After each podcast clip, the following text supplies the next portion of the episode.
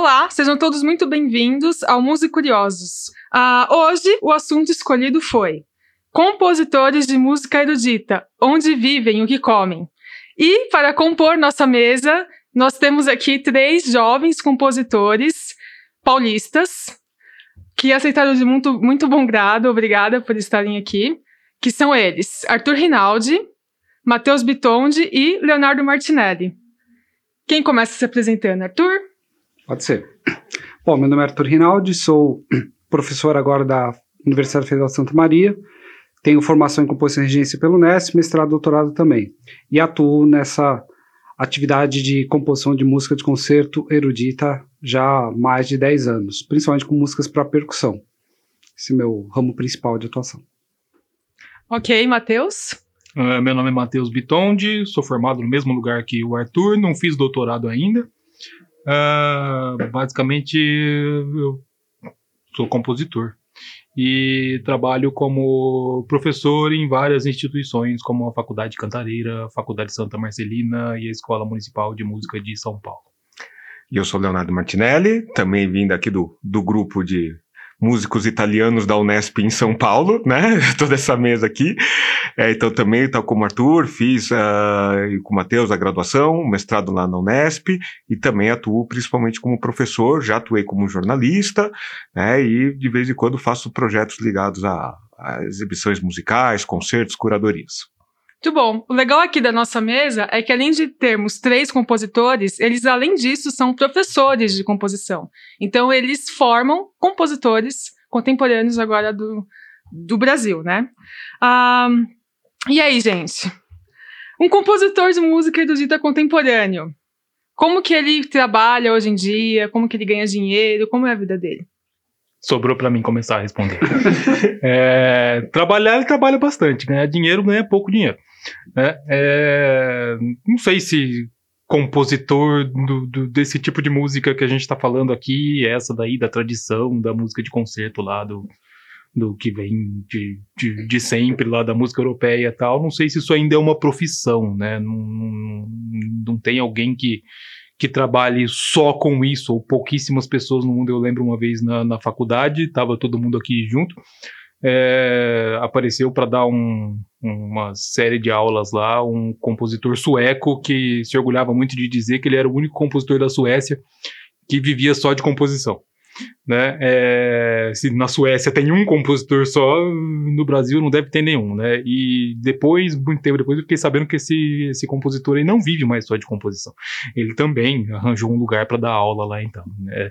É, eu acho que como, como compositor, a gente é porque a gente gosta, porque a gente quer tal, né? E eventualmente a gente ganha alguma graninha com isso daí, mas no geral, não, né? A gente trabalha com outras coisas e de preferência relacionada é, relacionadas com essa nossa atividade de, compositor. Como nós três aqui somos professores, uh, o Leonardo Martinelli, que eu vou ter dificuldade de ficar chamando ele assim o tempo todo. Quem é ele? Quem é ele? Né? É, também trabalha com outras coisas relacionadas, como ele disse, jornalismo musical e outras coisas e tal. Né? Mas como compositor mesmo, é, a gente esporadicamente é, ganha algum dinheiro com isso. Né? É, eu acho que assim, eu me pergunto se algum dia, na verdade, compositor foi uma profissão, porque no fim das contas a gente acabou, dentro desse senso historiográfico, é, rotulando músicos como compositores. Então, hoje, Mozart a gente fala que é compositor, Beethoven era compositor, claro que foram, mas eles eram músicos que a parte, a atividade composicional era parte de uma atividade maior, né? Então é o que sobrou, que hoje a gente historizou e valoriza, né? Mas é, não, não dá para falar que eles foram só compositores, né? E acho que de certa maneira acho que, é, eu fiquei pensando bastante nisso, né, Ana, quando você nos convidou para esse convite, o que, que significa isto.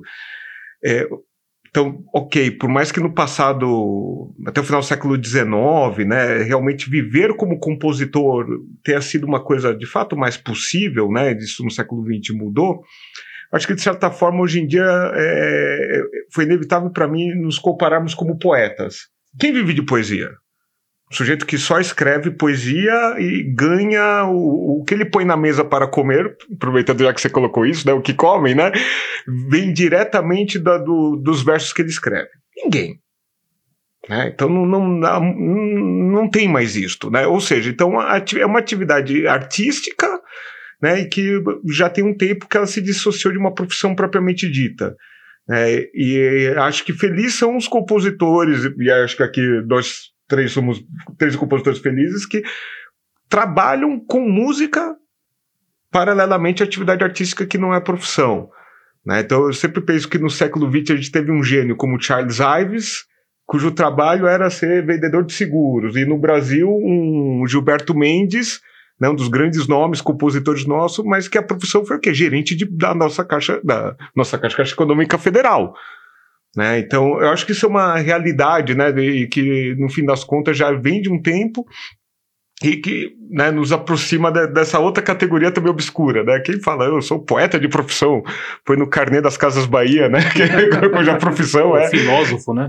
né? Exato, né? Então, e eu acho que é muito grato, né, de ter essa possibilidade de trabalhar, é, manter o contato da música com a docência, porque no fim das contas você falou, né? A gente forma compositores. Não põe essa culpa pra cima de mim, não. Não tem nada a ver com o que estudou, né? Se vira, né? Quando eu cheguei já estava assim. É, o problema é que quando ele sai também, né? Continua daquele jeito.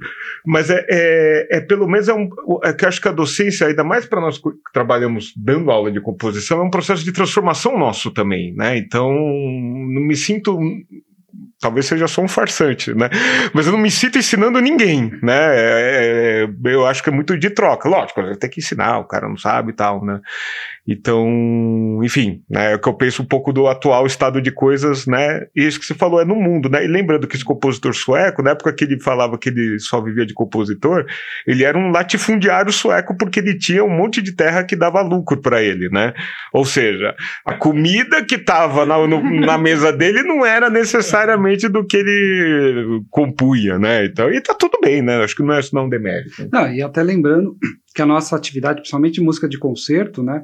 não é uma atividade que é, seja de grande massa, né, de, de alcance, que é aí que normalmente as pessoas acabam conseguindo um volume grande de dinheiro. Então, uma coisa que a gente faz mais pelo, pelo apreço à arte, né, e pela nossa realização pessoal e troca de experiências, que necessariamente como uma profissão assalariada principal, né. Só para completar o que o Chu estava falando, eu lembrei da o Chu Leonardo Martinelli. Prazer. É, é, é, lembrei do, do, alguma coisa que eu li sobre o, o, o, contrato de trabalho do, do Bach, né? Que ele era tal do mestre de capela, o cargo dele incluía é, dar aula de teclados em geral, de algum outro instrumento, ensinar os cantores, reger o coro, reger a orquestra, compor, ensinar grego e latim, né? Tudo isso fazia parte do, do trabalho dele. A gente, como o Chu falou, lembra, lembra dele só como compositor, né? Ninguém lembra dele como professor de grego. Né? Que muito bem lembrado. Devia ser né? muito mais difícil. do que dar aula de composição. do que dar aula de composição. Mas eu acho que é justamente isso, né? Os grandes compositores, eles são lembrados pelos cânones. Então, eles são lembrados pela obra, pela arte que eles fizeram, que eles deixaram para o mundo.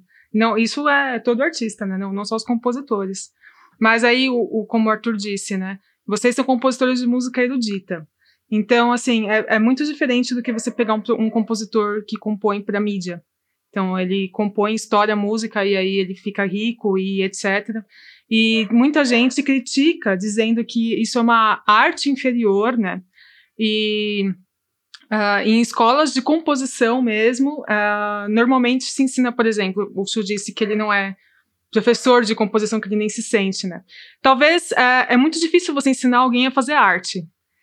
Isso não é uma coisa que você ensina. Como você vai ensinar alguém a fazer uma arte? Mas por exemplo, o que se pode ensinar no curso de composição, que não é você ah, compor a lá barroco, você vai compor uma fuga, você ensina as regras da fuga. Ah, você vai compor uma forma sonata, você ensina as regras da forma sonata. Mas aí um compositor contemporâneo, ele fica compondo fuga, é como se a arte dele fosse menor, porque é uma arte que já passou. Né? Então, ah, ele tem que compor música agora do século XXI e, e, e, e aí tem essa questão também. Vocês, enfrentam isso na sala de aula? Como vocês lidam com isso? Acho que uma das coisas que a gente sempre se depara, principalmente no Brasil, embora não seja exclusividade daqui, é a questão da, da eventualmente diferença de expectativas do aluno que está ingressando no primeiro ano, né? Quer dizer, tem uma formação muito é, pouco sedimentada de música mesmo, né? Até mesmo desses canos de, de música erudita, ele ouviu falar, mas talvez conheça uma ou outra, talvez nunca tenha numa sala de concerto. Então, às vezes, tem essa, esse grande distanciamento. E, às vezes, até mais forte quando você tem cursos de música popular, né? Algumas faculdades.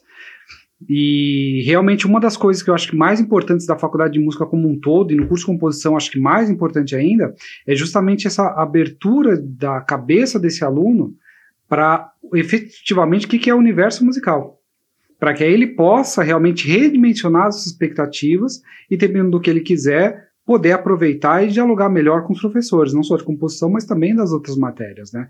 Acho que esse é um passo muito importante. E nisso faz parte da nossa atividade apresentar é, esse universo musical tanto mais antigo, sedimentado, quanto novas propostas estão, falando das mais recentes, no final do século XX e agora começo do século XXI. Tanto coisas nossas, brasileiras, mas também coisas internacionais nem sempre esse embate é fácil ou sem atritos, mas ele faz parte da realidade. É importante que pessoas estiverem interessadas ou pensando em desenvolver esse curso ou continuar, caso já estejam, é, estejam bem conscientes disso, que faz uma etapa muito importante para a pessoa poder crescer individualmente e como compositor.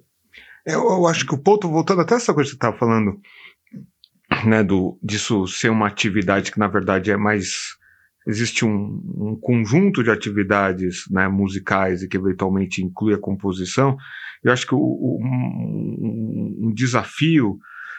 Estou tentado até falar a palavra engano, né? Dessa maneira que a gente concebe o curso de composição, né? Já, já acabamos indo por esse lado, por termos três professores de composição aqui, é que no fim das contas, é, compor é sobretudo uma prática de criatividade, que é uma coisa que absolutamente é padrão em músicos de qualquer tipo de estilo. Então tem gente que é músico é uma coisa, ser músico criativo é outro. Quando você tem um músico que tem uma atividade criativa, vá lá, talvez tenhamos a composição. E acho que o engano vem que basta achar que no vestibular, na ficha, você escreve composição, e aí pronto, a partir de agora eu me torno compositor criativo. Tanto que é muito comum quando, né, é, é, eu, quando comecei a dar aula de composição, eu achei uma coisa estranha. Porque comigo não foi assim. O, o que é? Ter alunos que, num primeiro ano de composição, nunca comporam nada. Eles nunca compuseram nada, perdão. Né? Então você fala, mas por que você escolheu composição? Mas, é porque é muito comum, ah, na verdade é porque eu queria, né, ainda tem, né, eu vou estudar música melhor sendo, fazendo curso de composição. Bom, ainda tem gente que vai com essa pegada, mas é, ainda é muito comum gente achando que se forma compositor como se forma médico. Sair do, do ensino médio, pronto, agora vou escolher um curso superior, sei um pouquinho de música e vou virar compositor. E acho que esse é o ponto né, do que não se ensina. Você já precisa ser criativo, ter uma chama de querer criar, seja lá o que for, né? Nesse sentido que eu entendo, né, na faculdade que nós dois, nós três aqui demos aula é, recentemente, o Arthur antes agora ir para Santa Maria, né? Na Santa Marcelina você tem um mix, né? Então você não separa as, as turmas de composição erudita ou, ou, popular, porque no fim das contas é, você precisa querer criar.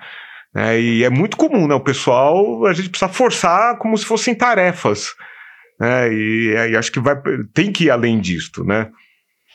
É, eu vou retomar um pouquinho aquilo que o Arthur falou. Eu acho que o que a gente pode ensinar, na verdade, traduzir o que o Arthur falou, é o repertório. Então, o que a gente pode passar são ferramentas para os alunos conseguirem absorver o repertório. Porque tudo isso que, que o, que o Chu está falando do trabalho criativo acho que parte de um diálogo com o repertório, né? Então, de onde você tira suas ideias, é, qual vertente você escolhe para se aproximar ou para se distanciar ou para afirmar ou para negar, isso aí tudo vem de uma conversa com o repertório, que se você não tem, você começa, por mais chama criativa que você tenha, como o Chu disse, você vai acabar repetindo alguma coisa que você nem sabe que já foi feita, ou você vai fazer alguma coisa que que, que, que, já fizeram muito melhor do que você e esse tipo de coisa. Então, acho que tudo gira em torno do repertório. É o que a gente pode fazer. É fazer o aluno ouvir, fazer ele ter ferramentas para ouvir isso criticamente, analiticamente, não só ouvir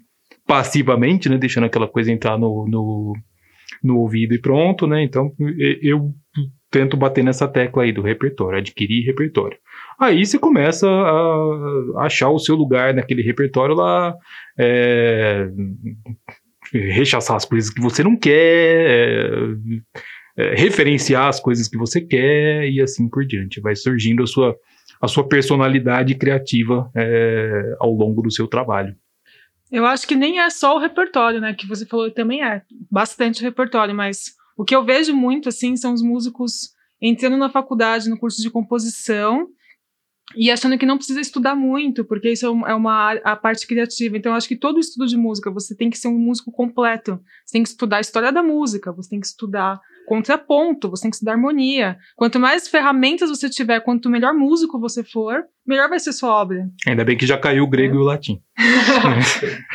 Não, e, e, é interessante porque, no fim das contas, a gente pega é, é, essa questão do, da chama criativa, como o, o Matheus falou, né, de você dialogar com o repertório. E aí que eu penso que o, não a aula de composição, mas a orientação composicional é importante. Porque uma vez que você está num repertório que você se identifica artisticamente pelo gosto, eu posso gostar de música, né, como você mesmo nos colocou, clássica do século XXI, música contemporânea, pode ser canção popular, etc. Então você escolhe um repertório que você se sente confortável e você vai dialogar com ele. E acho que aí onde, de fato, a, a questão de uma orientação ou uma aula de composição pode fazer diferença. É, e isso tendo a ver, essa diferença especial, é, especialmente com o pessoal que faz criação em música popular. Porque eles estão num repertório bem confortável, cheio de clichê, cheio de coisas assentadas, falo clichê não no mau sentido, mas eles não dialogam, eles não interagem com esse repertório de uma forma criativa. Porque cria, o criativo aí não é só fazer algo novo, mas é também pensar é, entender essas estruturas, procurar fazer algo diferente, né? não apenas fazer de uma forma intuitiva, como se fosse um cego tateando por paredes e vendo onde vai dar o caminho, e na verdade abre o olho, né? Você não é cego, você, teria chegado lá mais fácil, talvez descoberto coisas mais interessantes. Então, acho que nesse sentido que a aula, a orientação de composição pode ser bacana. Então, uma vez essas premissas de, enfim, fundamentos da música, claro, insuperável, né? Mas é que aí onde se diferencia e, e fica um pouco mais claro que a gente entende por música clássica contemporânea do século XX, ou seja, uma coisa que também quer procurar trabalhar criativamente a partir de bases repertoriais estabelecidas, mas não como uma mera repetição, ou seja, não para tentar emplacar um outro sucesso. E na verdade acho que o nosso objetivo sem querer é quase o contrário, né? Pronto, mais um fracasso que a gente agora, né? Apenas 50 plays no, no SoundCloud, né? Yes, praticamente, né? Ou seja, né? Enfim, falo isso de forma um pouco irônica, né? Mas dentro de que você não está fazendo uma criação de linha de montagem. E uma complementação também, que acho que é, de novo, importante que o próprio aluno não espere a, que a faculdade vai resolver esse lado, acho que fazendo a, a, analogia que o Leonardo levantou, da questão do abrir o olho, né? Então, o aluno é um cego tateando, ele tem a capacidade de percepção, né? ainda que ele não tenha, talvez, alguns conhecimentos técnicos, isso ele vai adquirir, mas ele já tem que ter essa cabeça de olhar para o repertório tentando extrair informações e ideias, né? Eu lembro já teve uns dois ou três alunos em alguma aula, assim, que em algum momento falaram, nossa, mas professor, você tem que entender que não é desse jeito que eu quero compor. Ah, e como você quer compor? Ah, não sei. Falei, bom, se você não sabe, não sou eu que vou saber como você quer compor para poder te ensinar. Aí você cai num certo contrassenso, onde o aluno às vezes quer quase que uma fórmula mágica pronta, que ele reconheça como é a solução para todos os meus problemas. Né? E justamente o problema é que ou você cai numa linha de montagem, e aí você ensina para ele compor da mesma forma que talvez 10, 20, 30, 50 outras pessoas componham na atualidade ou ao longo da história, ou então você fala, esse processo todos nós passamos, a maior parte não resolve ao longo de toda a sua vida, ou seja, um, processo de busca que não tem fim, e vários compositores, no mínimo do século XX, têm relatos de que passaram a vida através dessa busca, vários anteriores também, e que não tem que entender que isso é parte da profissão de músico, né?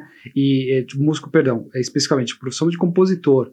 E aí entender que isso, essa angústia, talvez, faz parte da própria atividade dele, que é uma atividade que tem criação, tem questionamento, tem crises e tem momentos de descoberta. É, eu acho que essa angústia que o Arthur falou tem a ver com, com um senso crítico que a gente desenvolve, né? É, não sei se a gente nasce com ele e depois piora, ou se, se, se vai adquirindo, se tem cura, não sei. Né? Mas é um senso crítico né, que você desenvolve, você nunca está satisfeito com o que você está fazendo, né? Você nunca está satisfeito com o que, com o que você acabou de fazer, e isso te faz fazer a próxima música tal, né? E a gente sente isso em alguns alunos, outros não. Né? Então tem aluno que você manda fazer uma coisinha, ele faz e fica feliz e tira 10 e tal, né? Tem outro que não, ele faz, ele não tira 10, porque ele fica tentando, tentando e atrasa a entrega do trabalho, né? E, mas ele tá inconformado com essa coisa, né? Então esse cara volta no repertório, para ouvir de novo. Esse cara vai achar coisa nova no repertório, que às vezes nem a gente conhece, né? E esse cara chega uma hora que não precisa mais de professor. Aí ele vai, não sei se um dia ele precisou, aí ele vai sozinho, né? É, o que a gente pode fazer na aula para ajudar isso daí é perguntas, né? Por que, que você fez isso? É, por que, que você não foi além disso? Por que, que, que você ouviu para fazer isso? Né? Você está satisfeito com isso? Você se conforma com o que você fez aqui e tal? Você ouviria essa música? A nossa pergunta clássica das bancas, né? Você pagaria para ouvir a sua música? Você colocaria essa música no celular, né? E vários respondem que não, né? Que não, né? Não, não ouviria essa música, né? Então é, é o que a gente pode fazer ao longo da, da do, do, nosso trabalho, né? Ficar fazendo pergunta, pergunta, pergunta. Resposta a gente não tem nem pra gente, o que vai dar pro aluno, né? Apesar dele estar tá pagando, a gente tem que dar resposta. Pô, você dá nota 10, já achei é. isso demais. Como assim dá nota 10? Não deu nada, ele que tira. Você que falou que dá nota eu acho que o papel de qualquer professor de qualquer disciplina mesmo é instigar o aluno, né? E para ele que ele busque os caminhos dele depois. Mas, assim, numa, numa disciplina que é tão de, de, de criação, né? Eu acho que é ainda mais fundamental isso. E vocês falaram sobre a, a frustração do aluno, é, e aí eu queria pegar nesse assunto um pouco. Vocês acham que, assim, duas perguntas, na verdade. Os alunos, eles entram no curso de composição esperando uma coisa e eles saem totalmente frustrados porque eles, sa eles saem...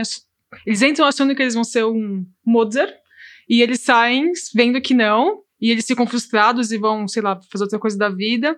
Vocês acham. E, e, como foi esse processo com vocês? Porque os três, na verdade, eu, eu também tenho composição, mas depois fui para regência, então eu não, não sou compositora, mas os três são.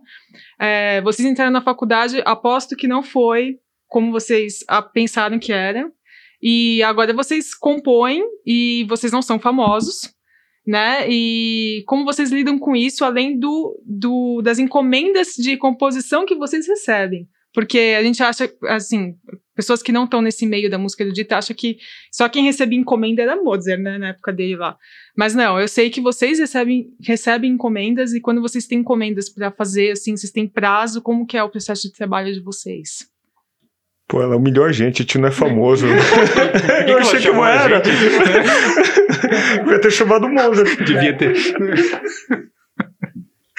É, vou começar da segunda parte da sua pergunta. Você falou do, dos alunos que entram na faculdade e se frustram, né? É, e como é que foi com a gente? No meu caso, eu tinha 17 anos, era inconsequente de tudo. entrei na faculdade sem saber o que, que era e sem ter expectativas, por isso eu não me frustrei, achei tudo muito legal. Né? É, mas entrei nessa, na louca, né? Falei, ah, composição, legal, você gosta? Gosto, né? Fui fazendo tal e, e me achei lá tal um monte de gente da nossa época aqui e tal eh, se frustrava, só reclamava tal. E eles tinham até razão em reclamar tal, mas não, não foi meu caso, não. Eu reclamava mais por, por esporte, né? E por esse senso crítico, né? Faz parte você reclamar da vida, né? E por esse senso crítico que você nunca está satisfeito com as coisas, mas é, é, é um senso crítico e essa, essa, esse inconformismo te faz ir para frente, não simplesmente largar a faculdade e trabalhar na Caixa Econômica Federal, né? Uh, vejo isso nos alunos também. Eles se decepcionam no começo, a maioria deles, porque tem essa coisa de eles quererem as formas, as fórmulas muito rápidas. Eu não sei se, se isso é uma coisa mais das gerações mais recentes que estão acostumados com, com as coisas imediatamente, né? Então quero isso, né? Me dá isso aqui, né? Pronto, ele quer isso aí na, na primeira aula que você já ensina ele fazer tudo lá tal. E você não, você não tem como fazer isso daí com eles, né? Uh, qual foi a outra pergunta? Como que é o processo de composição quando você recebe uma encomenda e você tem prazo para fazer? Como que você trabalha com isso? Ah, você copia a peça anterior que você já tinha feito, né? Muda a orquestração, muda Mas a sua coisa. peça, pelo é menos. a sua, né? a sua, né? Ah, Você copia a peça Não é antes. plagiado. É, é, eu não tenho ideia de como é que surge uma ideia na minha cabeça. Né? Eu não sei, né? Eu não, não, não consigo eh, racionalizar esse ponto de ter consciência de como é que a ideia surge, de onde que eu tirei ela tal. Às cara vezes. dá aula de composição? É, é, tem gente que paga, né? Então eu não tenho ideia de como essa ideia surge e tal. Eu sei que é, quando tem prazo eu fico meio desesperado no começo e, e- e uma hora essa ideia vai surgir. Hoje em dia eu não fico mais tão desesperado porque eu já sei que vai surgir, sempre surgiu, então vai continuar surgindo, espero eu.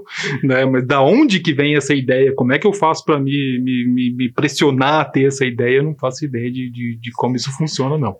Né? E né, assim, quando tem muita coisa junto, aí o que você faz é isso daí. Você pega outra peça, dá uma recalchutada nela, né? coloca diferente, muda pra instrumentação que te pediram lá tal, mas a gente já tem umas ideias na manga, né? Que dá pra usar de vez em quando. E lembrando que a, essa, na verdade, essa brincadeira de pegar de outras peças, isso faz parte, né? Isso fez parte de toda a história. Acho que particularmente Beethoven essa ideia de fazer experiências com as sonatas para depois fazer as sinfonias é um caso bem simbólico desse processo, onde não é uma ideia uma peça exclusivamente, né? Muitas ideias na verdade são revisitadas em outras peças e esse processo inclusive faz parte da própria descoberta do compositor de como desenvolver ideias, reaproveitar ideias, é, materializar a própria intuição dele de formas novas em cada momento, né?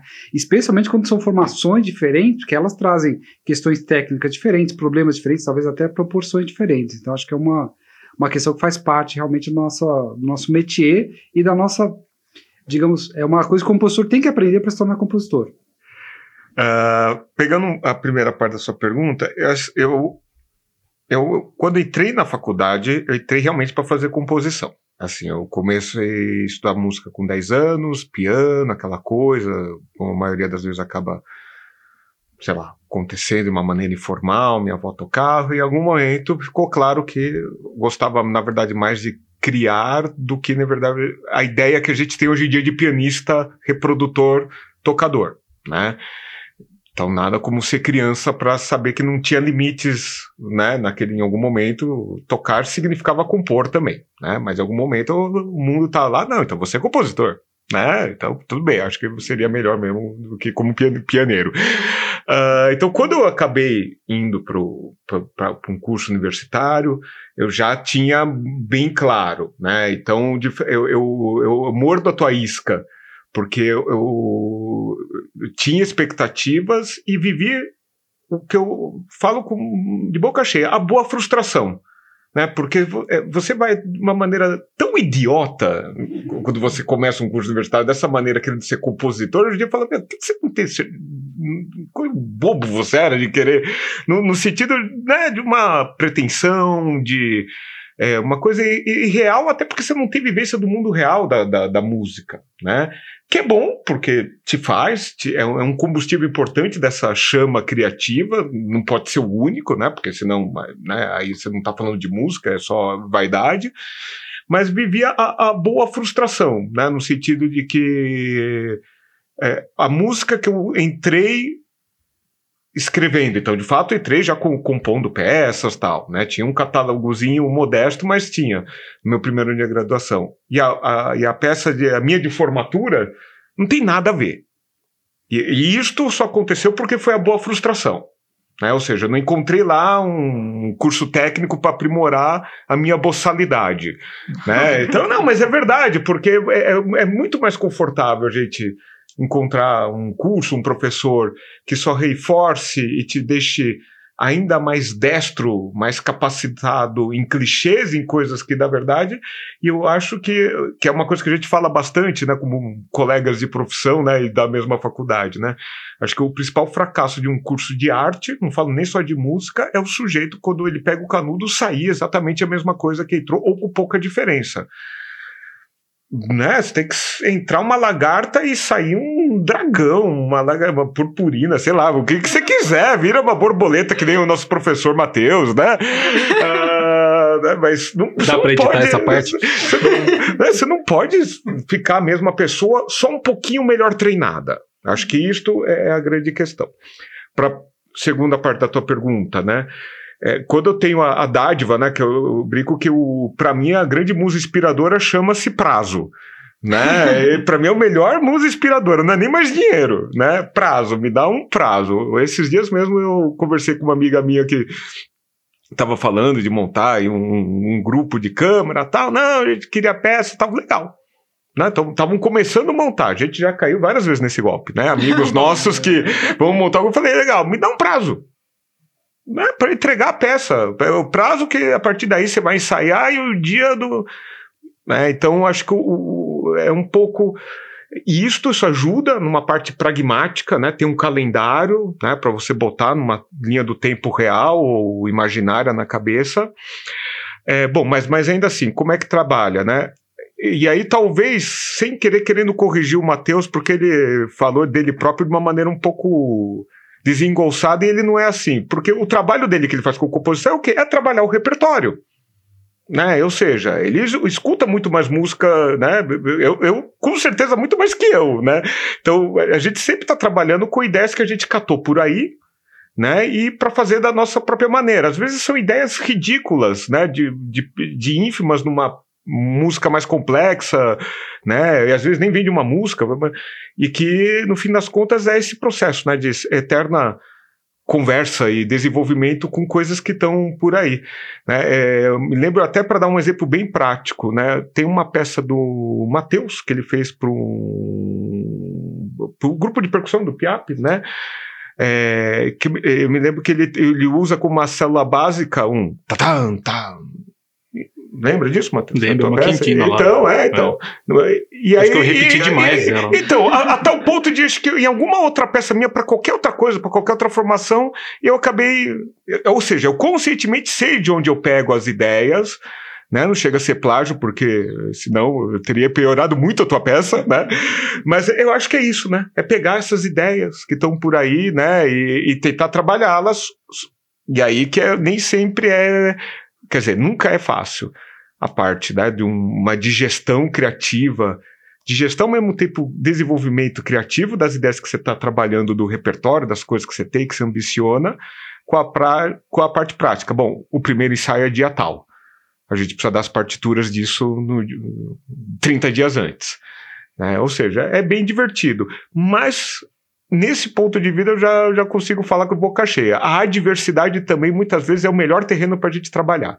Né? E voltando ao velho J.S. Bar, parar para pensar que ele compôs o que compôs.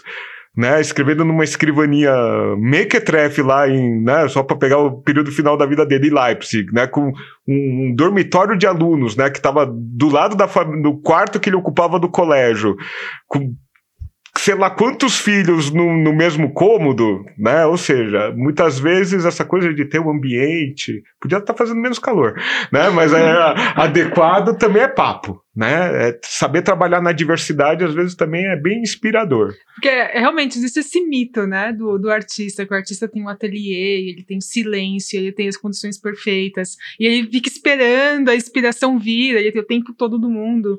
E aí, quando eu, não componho, mas quando a gente escreve dissertação de, de mestrado e tese de doutorado, a gente sabe que a gente está escrevendo numa mesinha com gritaria do lado, com gente chamando, você tem que parar toda hora. E talvez a pessoa daqui lê o seu trabalho a impressão que ela tem na hora que ela lê, ela acha que você estava assim numa inspiração, mas não é, não é a realidade, né? Ainda mais do, do mundo contemporâneo. É, é, uma, é, uma, idealização, né? Como se o compor fosse uma performance. Então Exato. é um recital de piano que você prepara tudo.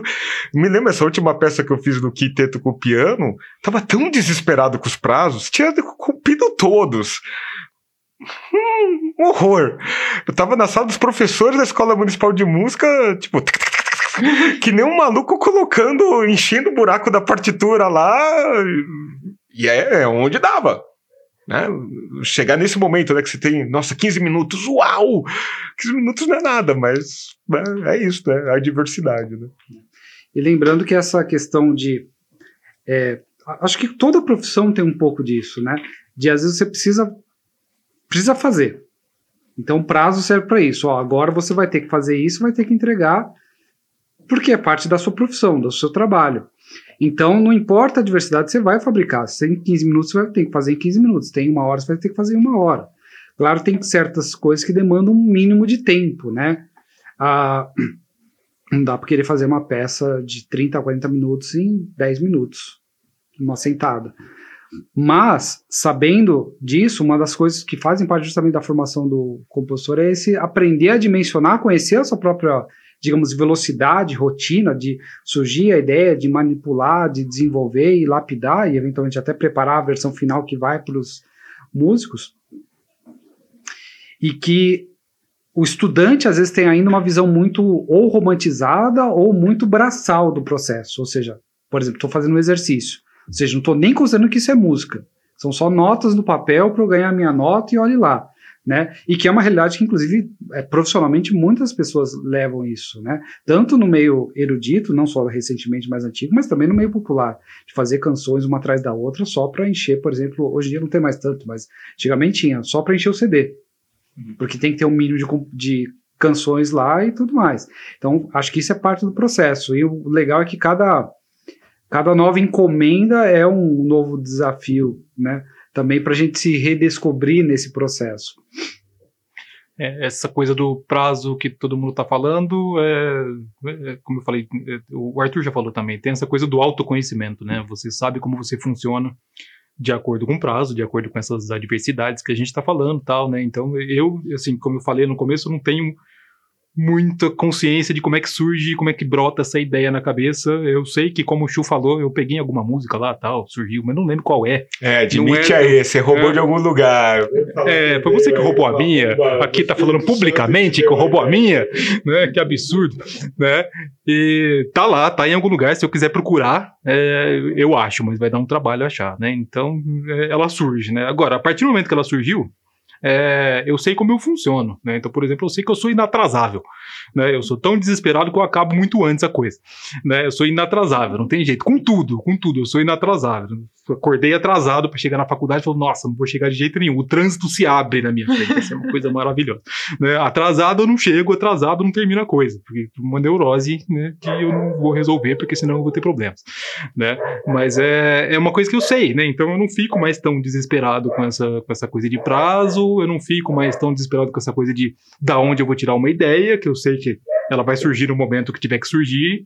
É, uma coisa que me preocupa, mas que não é muito, muito que, que eu já aprendi a lidar também, é, não é toda ideia que serve para toda a instrumentação. Você tem que uma ideia que serve para uma música de meia hora, mas te pedir uma música de cinco minutos, como é que você vai fazer? Não dá tempo né, de usar a ideia toda. Então, isso daí tudo a gente aprende, isso daí é coisa que a gente vai desenvolvendo e faz parte disso que o Arthur está falando, que é a nossa técnica, né? É o nosso trabalho técnico de saber lapidar as coisas. É, e acho que é interessante quando a gente acabou esse papo indo muito para essa questão também do ensino, né? Você falou coisas importantes que aí sim, no, no trabalho, né, no, na lupa né, do, de uma orientação aula de composição, é onde um professor pode fazer diferença. Né? É perceber dentro de um material que alguém né? Então, supostamente um aluno, né, te apresenta, fala, olha, isso aqui é bonito, mas não funciona para violino. Isso aqui ótimo, mas é muito agudo para soprano.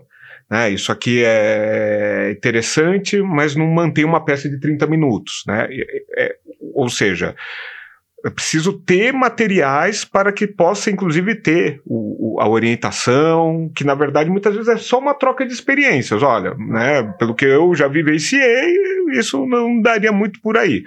Né, mas isso é uma coisa genial da composição. A, até essas coisas que às vezes mais obviamente você falaria, ah, dá certo, não dá, vai para outro lado. Se alguém propõe a fazer mesmo assim e funcionar, por que não?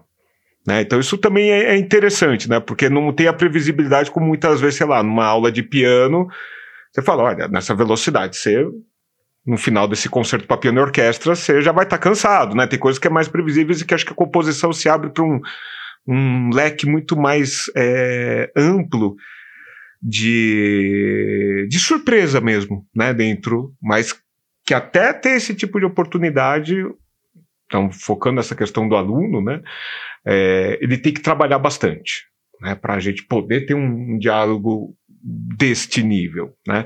O, mas às vezes o que eu sinto falta, até porque paciência, né, é ter esse diálogo com os colegas, né. Infelizmente, em geral, é tarde demais, né. Então, o Matheus ouviu uma peça minha, pô, Será que você teria alguma coisa para falar antes, né? Para melhorar, né? já foi. É, então, né? E depois a gente sente falta disso, né? Desse tipo de não feedback aí que todo mundo, ah, parabéns pela peça, tal. Isso não adianta mais nada, né? No, é, e antes, né? Sabe, Chu, isso que você disse sobre a opinião, né? Da, da outra pessoa. É, quando essa disse, ah, o Matheus não, não ouviu minha peça já foi. Eu tive aula com Vilani Cortes um tempo de composição, né? E ele era assim, eu super admiro ele, eu acho ele muito bom. E teve uma vez uma aula que ele disse que todas as peças que ele compõe, ele toca para a esposa dele ouvir. E se a esposa dele falar que não tá bom, ele arruma até ela falar que tá bom. Então eu falei, uau, né? Eu achei super assim, e ela é super, segundo ele, segundo ele, ela é super crítica, né? Então, nunca tá bom pra ela. Então, a hora que ela fala que tá bom, aí ele fala, então eu, eu acredito que está bom. E aí ele manda, né? Abaixo o patriarcado, né? Esse aí curti o método Vilani, né? Então, acho que é importante você ter alguém com confiança, né? Porque né, assim, até uh, eu, eu, sei, né, na minha família, até minha mãe, mesmo a Mônica, eles gostam das minhas coisinhas, mas não é a predileção. Então você também precisa ter a confiança, né, de, de alguém que enfim, esteja compartilhando aquele código. Né? Eu acho que isso é importante, né, sempre que possível. Mas aí a gente volta nessa questão do, do dos prazos, né? Nem sempre dá tempo. Né? E muitas vezes a gente não tem o privilégio de poder fazer um ensaio. Uh, a, minha mais recente experiência foi uma peça encomendada né, para um festival que era para ser tocada por um grupo estrangeiro. Eu fiz um ensaio duas horas antes da estreia da peça. Uau. E tomando decisões assim, bem aquelas, né, alpinista na, na beira do precipício. E agora? De tipo, mudar radicalmente coisas no momento. É, ou seja, né, é, essa é a realidade, né? Você não tem muitas vezes é, esse timing, né? Mesmo quando prevendo, hoje em dia os softwares podendo dar bons previews, né, da, né, um finale, mesmo não sendo a música que eles toquem, né, é, dá para dar uma ideia bacana, né, mas acho que o ponto é isso, né, ter o privilégio de você, em algum momento, ter um nível de, de linguagem, né, porque no fim das contas cada um tem o seu idioma, seu idioleto, mas a gente não se estranha, né. É, eu acho legal essa, essa conversa sobre a música, sobre a nossa composição, que a gente acaba tendo bastante esporadicamente, seria mais legal mas é, tem que pensar que a gente tem aí uma, um mecanismo para filtrar essas críticas, sejam elas boas ou ruins, né? Porque eu tenho um certo pudor de colocar certas críticas quando elas vão para o lado mais estético da coisa, para os alunos principalmente, porque eu posso criar um, um, um, choque de gerações aí, né? O, o aluno, na verdade, ele está querendo fazer uma coisa que, bom, o aluno tem 20 anos a menos do que eu, quer dizer, ele está em outra. Ou eu fiquei para trás, eu não, não, tenho certeza disso. Né? Eu tinha essa sensação em relação a alguns professores da faculdade. Ah, esse tiozinho aí tá, tá é das antigas, ele tá falando uma coisa que eu não vou fazer na minha música porque, porque eu tenho 20 anos. Agora são eles que têm 20 anos, então eu tenho medo de interferir no futuro da humanidade né, e barrar o desenvolvimento da composição no, nos próximos Relaxa, um cara. Não, você não vai fazer isso. Bom, legal, gente. Então, assim, para encerrar esse assunto, eu queria jogar uma outra pergunta aqui, que vai, vai dar polêmica, mas vamos, vamos tentar responder, mesmo que seja por cima, né? Como se dizem. O que vocês acham sobre a intuição, assim, o estudo é, quer dizer, a pessoa não estuda. Então ela, ela não, não tem estudo formal e ela se torna um compositor. Isso é possível? E um aluno que entra num curso de composição, ele sai compositor? O que vocês acham desses, desses dois extremos? O que vocês têm para dizer sobre isso? Olha, essa questão da, da, intuição é uma coisa bacana. Me lembro de uma situação dar um relato que eu vivenciei, não foi comigo diretamente, mas até com um professor que foi de nós três, o Flo Menezes, ele dando um comentário sobre um aluno que estava fazendo, enfim, tinha um horário dele lá no estúdio de eletroacústica da faculdade e que em algum momento ele, para justificar, o aluno, né, um, que não estava produzindo, ele falou que estava, na verdade, dedicando todo o tempo dele a entender um pouco a lógica de um software, se sound e tal, antes de de fato mergulhar para usar isso de uma maneira criativa. E eu, eu me lembro que o feedback que ele deu para esse aluno foi interessante. Falei assim: ó, ah, legal, importante você dominar, como diria assim, a regra, né, como se fosse saída da eletroacústica, a regra de contraponto. Mas você também precisa é, usar a sua intuição para, mesmo enquanto você ainda está dominando as regras, dar-se chance de experimentar, dar um, um, um, uso musical e criativo, porque senão vão ser só procedimentos, né? Agora, por mais que a intuição seja uma coisa, como diz, né, um, um componente químico dessa chama da criatividade, eu, né, eu colocaria a intuição nisto, ela por si só, eu acho que ela não, não faz ninguém artista de uma maneira geral. Permita pegar essa coisa paralelo com a poesia. Qualquer um pode fazer poesia. Você nem precisa saber escrever, você pode fazer poesia. Mas a questão toda é, enquanto você fizer a, sua, a poesia só na base da, da intuitividade, é inevitável que você fique, não é nem limitado, acorrentado a clichês a padrões métricos elementares, a rimas é, ingênuas. E quando você de fato mergulha no estudo, ou seja, sai da intuitividade e abastece essa intuitividade com técnica, repertório, etc., que aí você tem uma possibilidade de fazer algo que saia desses padrões, né? Ou seja, de, dessa previsibilidade e de fato algo mais criativo. Então acho que o papel da intuitividade eu acho que é bacana, é, ele, é, é, é, ele precisa existir em maior ou menor medida, às vezes a gente precisa até refrear em nós mesmos, ou né, numa orientação, num aluno, mas é, eu acho que o pessoal confunde muitas vezes intuitividade com talento. Não sei se vocês têm essa impressão, né? E elas são coisas muito diferentes. É, eu ia até complementar isso, que eu acho que muitas pessoas acho que têm a visão de que intuição é quase um sinônimo de improvisação, né? De chegar lá na hora e seja improvisar um poema, improvisar uma música, ir lá no papel e começar a jogar uma nota depois da outra e já sai um, uma coisa pronta, né? E, na verdade, a intuição é um componente que te ajuda a, na verdade, fazer certas escolhas. Mas a, a técnica, o conhecimento, faz justamente parte de realmente, primeiro, te abrir o leque de escolhas e não ser aqueles duas ou três que são ou seu gosto pessoal, ou aquilo que de fato você conhece, sem ter uma formação mais é, formalizada, como levantou a pergunta feita. Então, acho que o papel da faculdade e do professor, né, é, é, justamente abrir esse leque de possibilidades e aí também inserir no, no, aluno, estudante, que depois vai ser o profissional de composição, a capacidade de fazer uma avaliação melhor do que só o que minha intuição me diz. Né? Que ainda que todos nós e todo compositor na história usou isso, ela não pode ser a única ferramenta, porque às vezes a intuição pode te levar, um, a repetir os mesmos procedimentos, mesmas técnicas, mesmas escolhas. É, e dois, ela pode de fato te levar para uma solução ruim. Por exemplo, sei lá, um, uma pessoa que tem uma intuição muito forte no piano, tem que ser para orquestra, para um quarteto de cordas, e a intuição dele vai às vezes ir na contramão do que seria útil, importante para aquele repertório. Então, por isso que a formação técnica é bastante importante. Puxando até a pergunta se a pessoa sai compositor da faculdade, né? É uma, é uma pergunta muito difícil de responder, porque cada pessoa tem a sua, o seu tempo, né? Ela entra com uma formação que é muito heterogênea no mundo, no Brasil, talvez até mais, e cada pessoa vai ter as suas prioridades, o seu tempo dedicado ao estudo.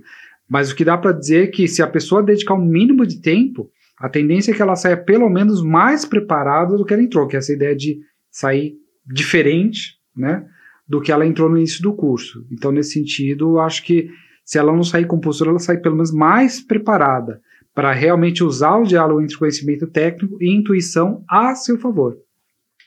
Essa coisa de necessitar de um ensino formal ou uma faculdade ou qualquer curso que mais direcionado para composição é assim se a pessoa sabe os seus objetivos, é, talvez não seja necessário, né? Você pegar o, o Milton Nascimento, tô chutando alguém aí.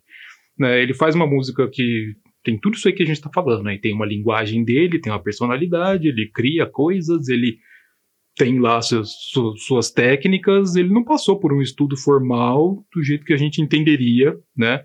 É, aqui, né? Mas assim, não sei se ele seria melhor se ele tivesse estudado no Conservatório de Paris. Né? Certamente seria diferente, ou não, teria caído fora daquilo lá rapidinho. Né? É, agora, ele conhece os seus objetivos, o objetivo dele é fazer canção tal, daquele tipo, e ele sabe as suas limitações, ele não se mete a escrever uma música para harpa né? É, tem uma técnica muito específica tal, né? É, então, sabendo os seus objetivos, você sabe se você se você precisa de dessa dessa formação ou dentre as várias ofertas que a gente tem por aí, qual que é a, a, a mais relevante no seu caso, tudo isso daí. Né? Então vem também desse, desse autoconhecimento da coisa aí. Agora, no caso da faculdade ou de uma escola de música tal, é, não é só o que o professor tá, tá falando que é importante, né? Você tem um contexto. Né? Você tem um meio lá onde você vai ter contato com outras pessoas, onde você vai discutir com seus colegas isso que a gente está discutindo aqui agora, é, e aquela coisa que a gente falou de, de, um dar o seu parecer sobre a peça do outro, né? Você vai ter os seus contatos é, que você vai usar depois para trabalhar, né? Então vai muito além disso daí que a gente fica falando dentro da sala de aula, né? A faculdade ou o curso de música, qualquer um deles, ele te dá todo um meio que propicia esse discurso e até uh, o, o, início da sua carreira e tal, né? Acho que a gente, todo mundo aqui é, saiu da faculdade, né? Sei lá, os, os primeiros é, bicos que a gente pode chamar de trabalho, né? Foram nós três juntos aqui, mais alguns, que um indicando o outro. Né? Então, se eu tivesse em casa sozinho estudando, talvez eu tivesse ficado muito bom também, né? Mas eu estaria lá em casa sozinho estudando até hoje. É, e lembrando só para complementar que a gente fala muito do curso formalizado como se fosse o aluno ir no, no, curso superior de música, né? E isso, na verdade, a grande vantagem que eu sempre falo para todos os meus alunos é que, na verdade, cria realmente um ambiente de troca de experiências que é melhor do que você em casa. Ainda que hoje a gente tenha a tecnologia da internet, é, onde você tem livros à disposição, você pode comprar cursos, você pode assinar é, programas de concerto, ou várias apresentações que você tem no YouTube. É diferente você estar tá realmente partilhando e trocando ideia com outras pessoas. E aí eu complemento. A ideia da formação talvez seja até menos a questão da sala de aula em si, ou seja, você e o professor, mas efetivamente a interação com todos os meios, são os colegas, é, ir em concertos, conversar com instrumentistas para conhecer melhor o próprio instrumento, questões técnicas, é também ler livros, é estudar mergulhando em partituras. Tudo isso faz parte, entre aspas, do que a gente está chamando de estudo formalizado, né? que é a ideia de é, talvez menos a questão da academia, vamos chamar assim, mas a questão de realmente fazer um estudo direcionado, onde você não vai só, ah, estou catando ideias, né? Mas eu realmente estou olhando ativamente para fontes de informação, em, é, buscando coisas que me poderão ser úteis na minha atividade, no caso criativa composicional. Né? Aproveitando, né, quando jogou essa pergunta, né, se um, alguém que faz um curso de composição sai compositor, já que é para criar polemiquinha, vamos lá, né? Eu acho que você tem que entrar compositor. Com sorte, você ainda vai sair compositor.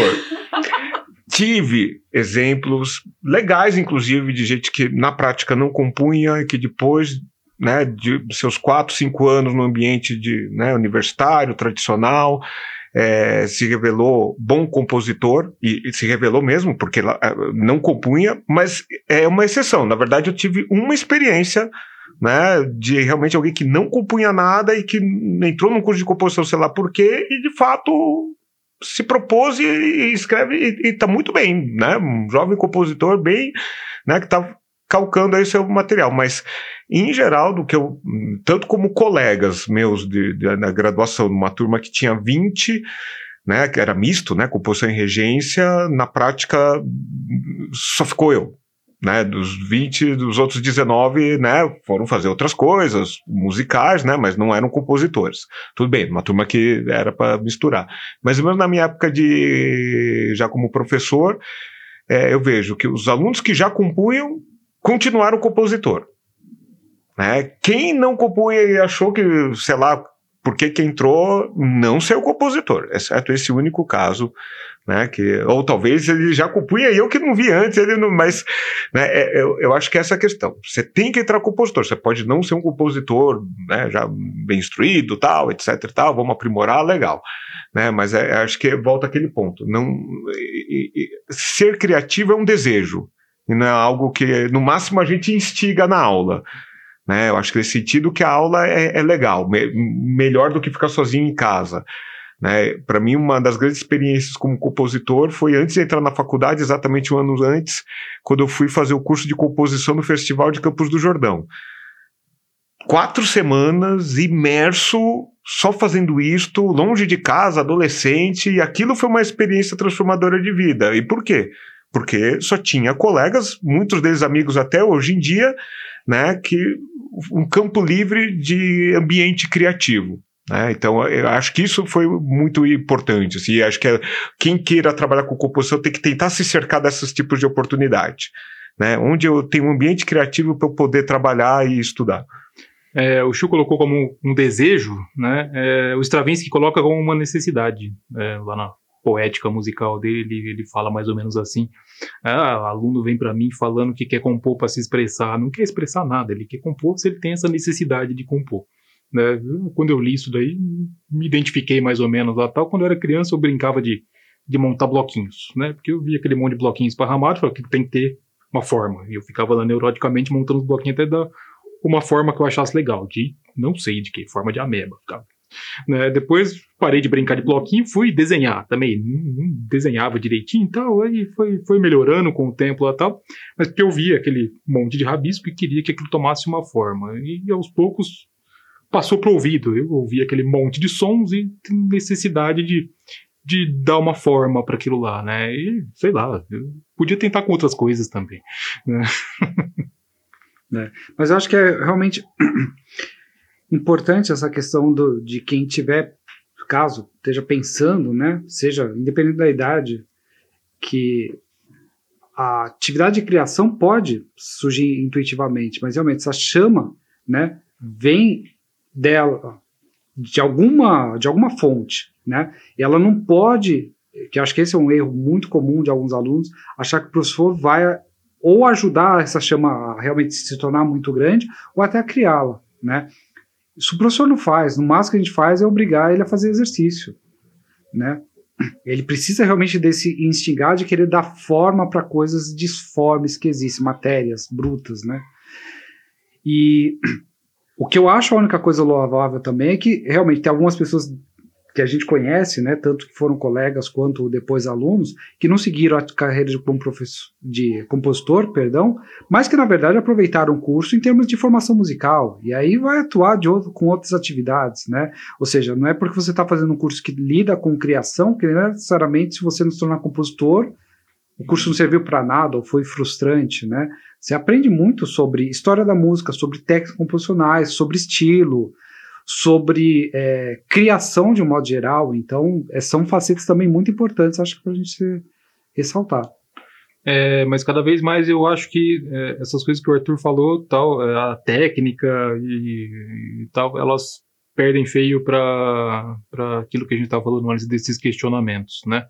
É, passar informação para o aluno, informação hoje está lá na internet, eles sabem mexer melhor do que a gente, né? Então eu seria um charlatão se eu ficasse passando a mesma coisa que já tem de graça na internet, né? É, o, o, Arthur mesmo estava falando do, do, das informações que a gente tem acesso hoje, isso está beirando um absurdo.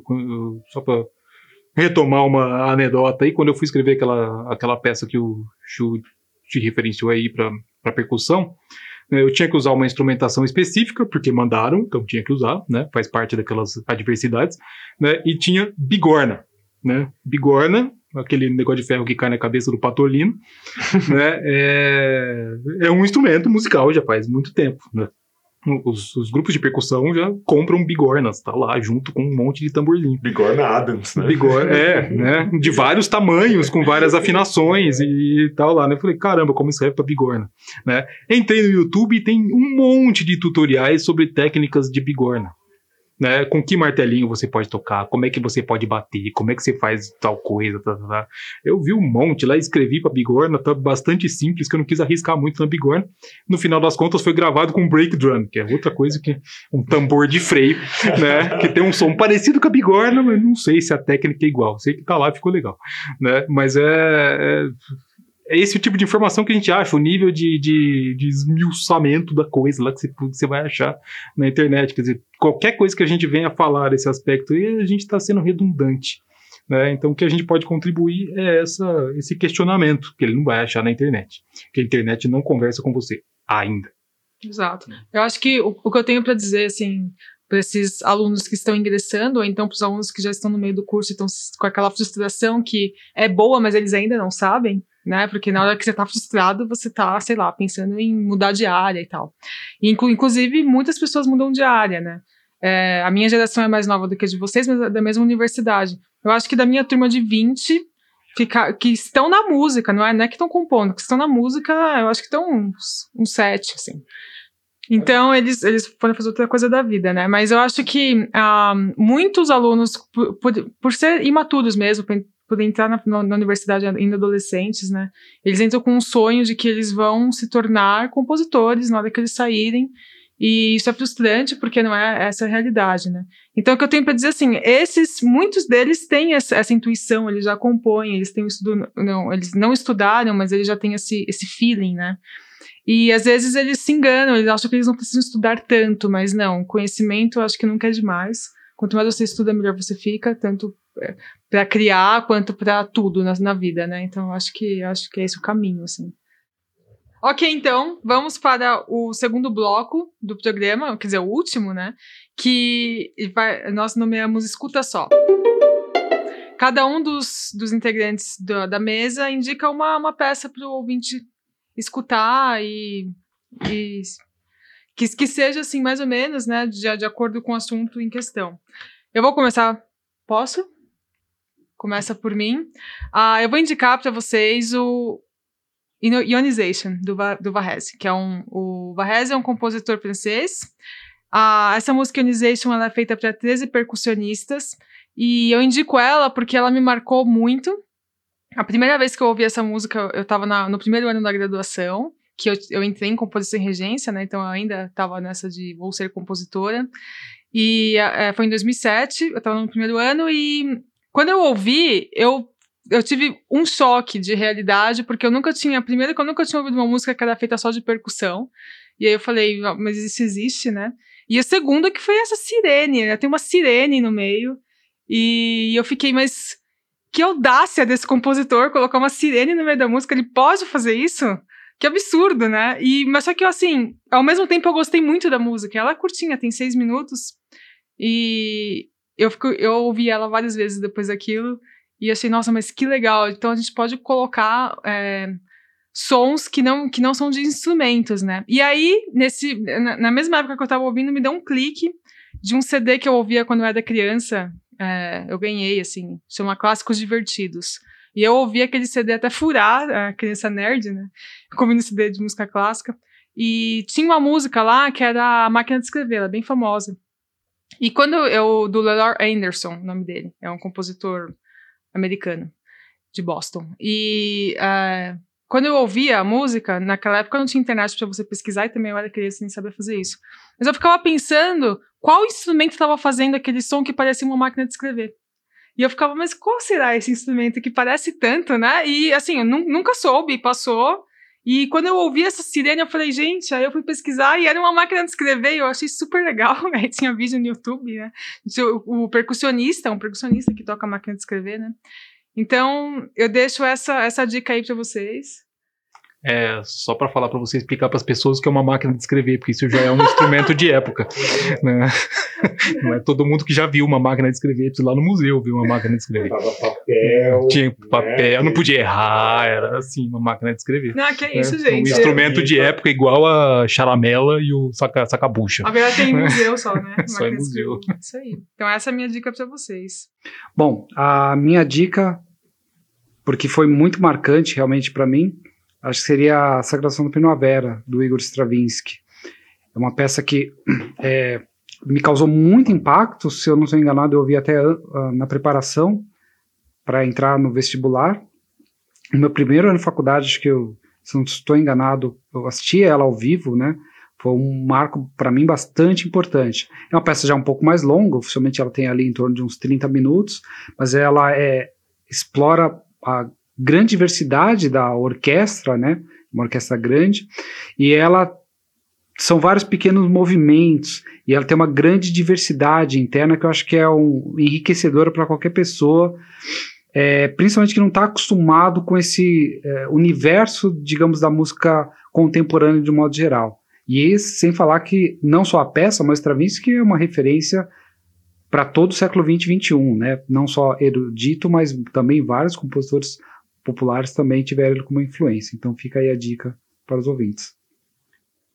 É, vou fugir um pouquinho do, do, do, do repertório que eles estão falando aí, vou pegar uma coisa mais alternativa, vou lá para o século XV, mais ou menos, compositor chamado Josquin Després, que deve ser francês ou belga, não sei onde estava a fronteira naquele momento da história.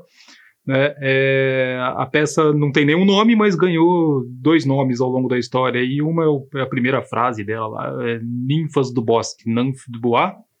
E ela também é conhecida como Deploração sobre a morte de Johannes Ockeghem. Né? Johannes Ockeghem era um compositor, sabe lá da onde, Holanda, Bélgica, qualquer lugar desses aí, né? que foi professor do Josquin Després e quando ele morre, o Josquin Després faz essa, essa peça. É uma peça coral, são, se não me engano, seis vozes, ou cinco, não lembro, né? mas é por que eu estou indicando? Porque é um tipo de expressividade que tem nessa música aí, que a primeira vez que você ouve ela não tem graça nenhuma, mas é um tipo de expressividade que a gente não está mais acostumado, né? Ela é muito sutil, né? Ela não é aquela expressividade romântica de fazer você chorar tal, né? Apesar de ser uma, uma, uma peça fúnebre, né?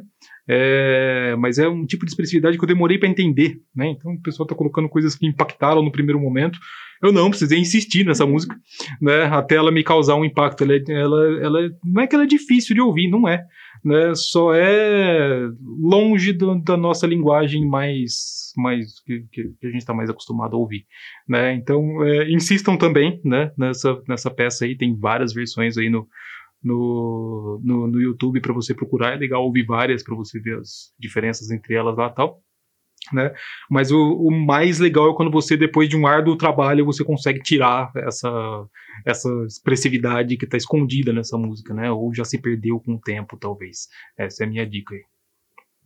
Bom, indicaria então um pouco, aproveitando aí que o Matheus falou, né, do, do Joscan com Ogen, né, essa relação é, professor-aluno, que a gente também acabou é, falando aqui bastante, de um professor que foi professor de todos nós, o Flô Menezes, a peça Retrato Falado das Paixões, que é uma peça que também que simboliza muito do que a gente falou como o que é a atividade né, criativa da composição em música clássica, ou seja, de um diálogo com o grande repertório, ao mesmo tempo, com esse diálogo, você faz as, as suas técnicas, você procura a, a, a resposta para as suas perguntas de uma maneira muito pessoal, sem que isso fique parecendo um mero pastiche, uma mera caricatura dos outros compositores, ou seja, no sentido mais genuíno, um desenvolvimento musical a partir de tudo isso que a gente herdou hoje em dia, enfim, pela música de um compositor brasileiro importante, que influenciou várias gerações de compositores, e, e acho que da melhor maneira, porque ele,